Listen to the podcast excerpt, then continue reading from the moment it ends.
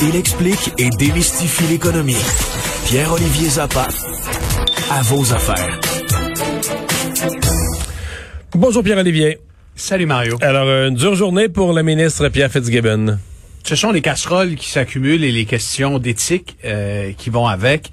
Euh, évidemment, euh, il y en est question depuis tôt ce matin de cette de cette histoire soulevée par notre bureau d'enquête qui fait la une du journal de Montréal. Le fait que le ministre a investi une partie de sa fortune dans ce qu'on appelle un fonds de capital risque qui s'appelle White Shark Capital. pour les gens qui ignorent ce genre de fonds, parce que le ministre aujourd'hui a dit, ça ressemble à un fonds mutuel.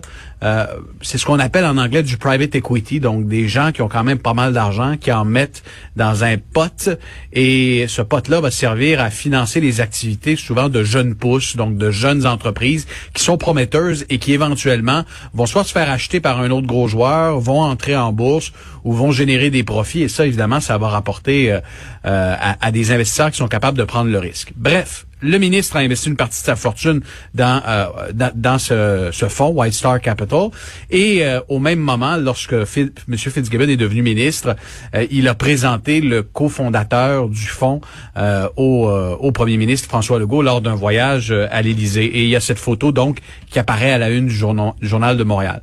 Euh, Mario, il y a deux questions auxquelles le ministre de l'économie n'a pas répondu aujourd'hui. Et à mon avis, ce sont des questions légitimes et, cruciales auxquelles le ministre doit répondre. D'abord, euh, quel est le montant d'argent qu'il a investi dans White Star Capital? Est-ce qu'on parle de 10 000 dollars? Est-ce qu'on parle d'un million de dollars?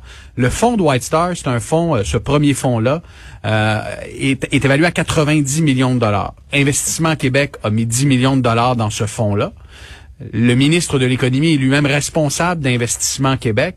Donc, en tant que ministre, il a son argent personnel dans ce fonds et il sait très bien qu'Investissement Québec a également son argent. Donc, ses intérêts deviennent également les intérêts d'Investissement Québec. Mais la question, c'est est-ce qu'il y a le est-ce qu'il y a la moindre influence sur la gestion du fonds? Tu sais, mettons, moi, euh, je sais pas, moi, j'achète des fonds mutuels, le RBC, euh, je sais pas, le fonds, euh, le fonds économie verte de RBC ou n'importe quoi, là, tu sais, un fonds de, de, marché émergent de RBC on s'entend que j'ai pas beaucoup d'influence sur est-ce que RBC va acheter des actions en Corée du Sud chez Samsung ou d'autres actions. Qu'est-ce qu'ils mettent là-dedans? Tu comprends, José?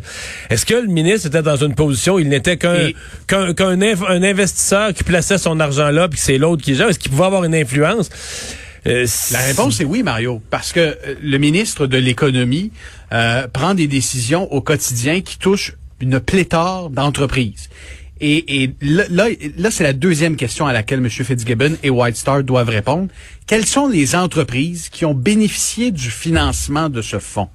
Parce que euh, il faut savoir quelles sont les entreprises que M. Fitzgibbon détient via ce fonds pour savoir si les décisions qu'il a prises depuis qu'il est ministre de l'économie hmm. ont pu avoir une influence. Parce que lui, Par contre, lui dit le fonds, il était plus au moment où lui est rentré en politique, le fonds était plus actif, était en liquidation. Donc c'est encore pire, Mario. C'est encore pire. Le fonds est en liquidation, ce qui veut dire que euh, on est en train de se départir des entreprises, soit qu'elles vont entrer en bourse, soit qu'elles vont se faire acheter, soit qu'elles vont recevoir donc, des. Donc si, si une entreprise était à ce moment critique aidée par Investissement Québec, voilà. ça augmente sa valeur au moment de la liquidation, donc ça augmente le montant que le ministre reçoit.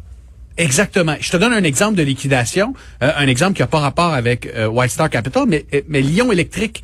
Lyon Électrique est financé par des fonds de capital de risque. Et là, à un moment donné, ces fonds-là disent, sais-tu quoi, on l'amène en bourse et éventuellement, ça va nous permettre, lorsque l'entreprise va être en bourse, de rapatrier une partie de nos investissements. On va pouvoir vendre ces actions-là et réaliser un profit potentiel sur la vente de ça.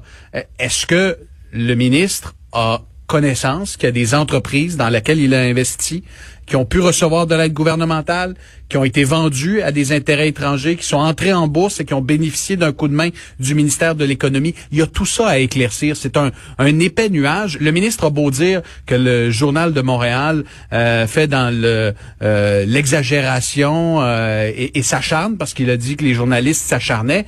L'histoire qui a été soulevée aujourd'hui soulève des questions qui, à mon avis, sont non seulement légitimes, mais sont d'intérêt public. Et pour aller au fond de l'histoire, il faut savoir où est l'argent du ministre, dans quelle entreprise, à quelle entreprise ça a bénéficié? Et est-ce que depuis qu'il est au pouvoir, le ministre a pris des décisions qui ont pu avantager d'une façon ou d'une autre ou influencer euh, les entreprises dans lesquelles il a des intérêts? Hum. Euh, hum. C'est à suivre parce que c'est pas terminé, Mario, euh, loin de là. Pierre-Olivier, un, autre dossier important aujourd'hui, c'est les négociations avec les employés de l'État. Aujourd'hui, Sonia Lebel a sorti le chéquier. Oui, ben écoute, on, a bonifié en fait d'environ 4 milliards 100 millions l'offre, euh, la deuxième offre qui avait été euh, présentée euh, en mai dernier. C'est-à-dire qu'on l'a bonifié de 800 millions. On l'a monté de 3.3 à 4.1.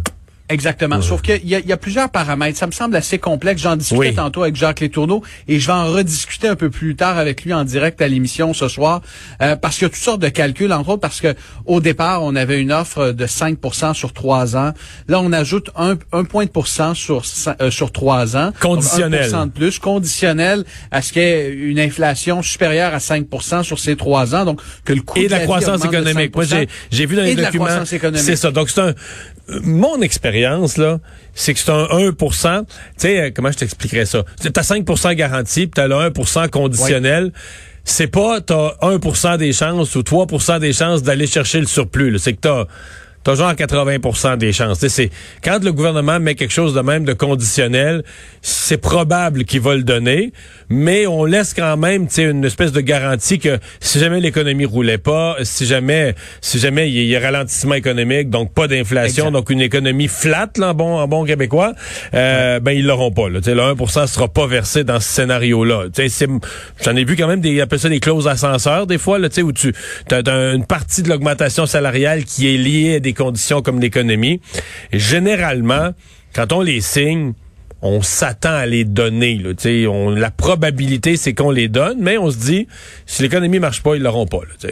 Et puis ça donne une marge de manœuvre à la négociation. sais, on verra euh, parce que les syndicats, ont, les centrales syndicales ont rejeté l'offre. Du moins, ils ont dit euh, ça ne nous satisfait pas, mais on est prêt à, négocier. Alors, tu sais, ce, ce 1% là aujourd'hui qui, est attaché à des conditions, ben, éventuellement, est-ce que le gouvernement pourrait pas euh, lousser un peu ces conditions-là pour faire en sorte vraiment que les syndiqués vont pouvoir y toucher? Le gouvernement aussi haussé le montant forfaitaire on pourrait le qualifier de boni euh, qui va être offert aux, syndiqués de la fonction publique. Donc, euh, jusqu'à 1600 dollars, c'est ce que vont pouvoir toucher en deux paiements, la première et la deuxième année de la convention collective, euh, les employés de l'État selon leur ancienneté. Donc, c'est un paiement unique, c'est pas récurrent d'année en année. La première année autour de 800, deuxième année autour de 800 dollars également pour ceux qui sont qui, qui, ont le plus d'ancienneté. Donc, c'est pas une offre énormément plus généreuse que la deuxième qui avait été présentée par euh, Christian Dubé à l'époque, mais on verra la réaction des syndicats qui sont toujours en train de l'analyser, mais